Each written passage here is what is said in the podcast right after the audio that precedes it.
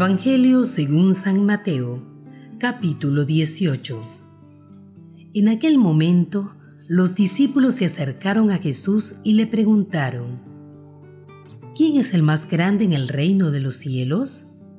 Jesús llamó a un niñito, lo colocó en medio de los discípulos y declaró, En verdad les digo, si no cambian y no llegan a ser como niños, nunca entrarán en el reino de los cielos. El que se haga pequeño como este niño, ese será el más grande en el reino de los cielos. Y el que recibe en mi nombre a un niño como este, a mí me recibe.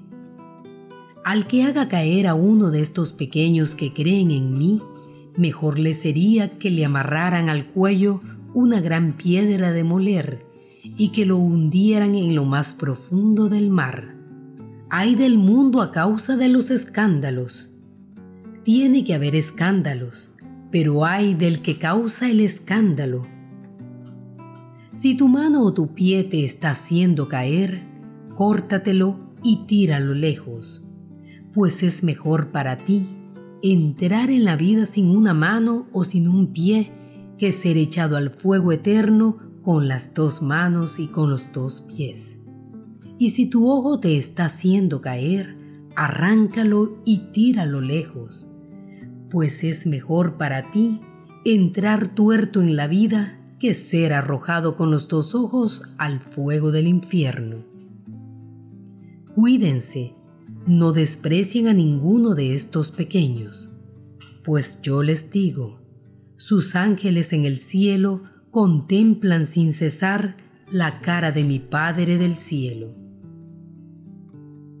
¿Qué pasará, según ustedes, si un hombre tiene cien ovejas y una de ellas se extravía? ¿No dejará las noventa y nueve en los cerros para ir a buscar a la extraviada? Y si logra encontrarla, yo les digo que ésta le dará más alegría que las noventa y nueve que no se extraviaron. Pasa lo mismo donde el Padre de ustedes el Padre del cielo. Allá no quieren que se pierda ni tan solo uno de estos pequeñitos. Si tu hermano ha pecado, vete a hablar con él a solas para reprochárselo. Si te escucha, has ganado a tu hermano. Si no te escucha, toma contigo una o dos personas más, de modo que el caso se decida por la palabra de dos o tres testigos.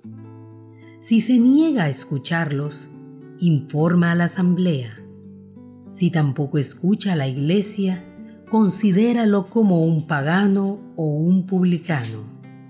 Yo les digo, todo lo que aten en la tierra lo mantendrá atado al cielo, y todo lo que desaten en la tierra lo mantendrá desatado el cielo.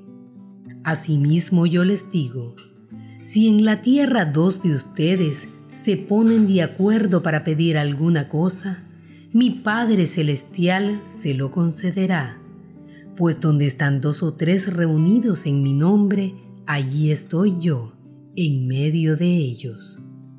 Entonces Pedro se acercó con esta pregunta, Señor, ¿cuántas veces tengo que perdonar las ofensas de mi hermano? ¿Hasta siete veces? Jesús le contestó, no te digo siete, sino setenta y siete veces. Aprendan algo sobre el reino de los cielos. Un rey había decidido arreglar cuentas con sus empleados. Y para empezar, le trajeron a uno que le debía diez mil monedas de oro. Como el hombre no tenía con qué pagar, el rey ordenó que fuera vendido como esclavo, junto con su mujer, sus hijos y todo cuanto poseía para así recobrar algo. El empleado, pues, se arrojó a los pies del rey, suplicándole, Dame un poco de tiempo y yo te pagaré todo. El rey se compadeció y lo dejó libre, más todavía le perdonó la deuda. Pero apenas salió el empleado de la presencia del rey, se encontró con uno de sus compañeros que le debía cien monedas lo agarró del cuello y casi lo ahogaba gritándole, Págame lo que me debes.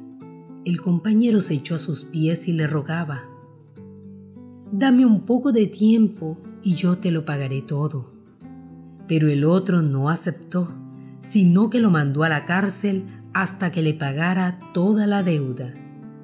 Los compañeros, testigos de esta escena, quedaron muy molestos y fueron a contárselo todo a su señor. Entonces el señor lo hizo llamar y le dijo, Siervo miserable, yo te perdoné toda la deuda cuando me lo suplicaste.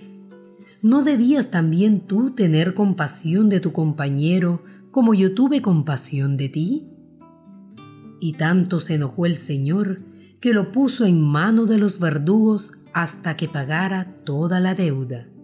Y Jesús añadió, Lo mismo hará mi Padre Celestial con ustedes, a no ser que cada uno perdone de corazón a su hermano.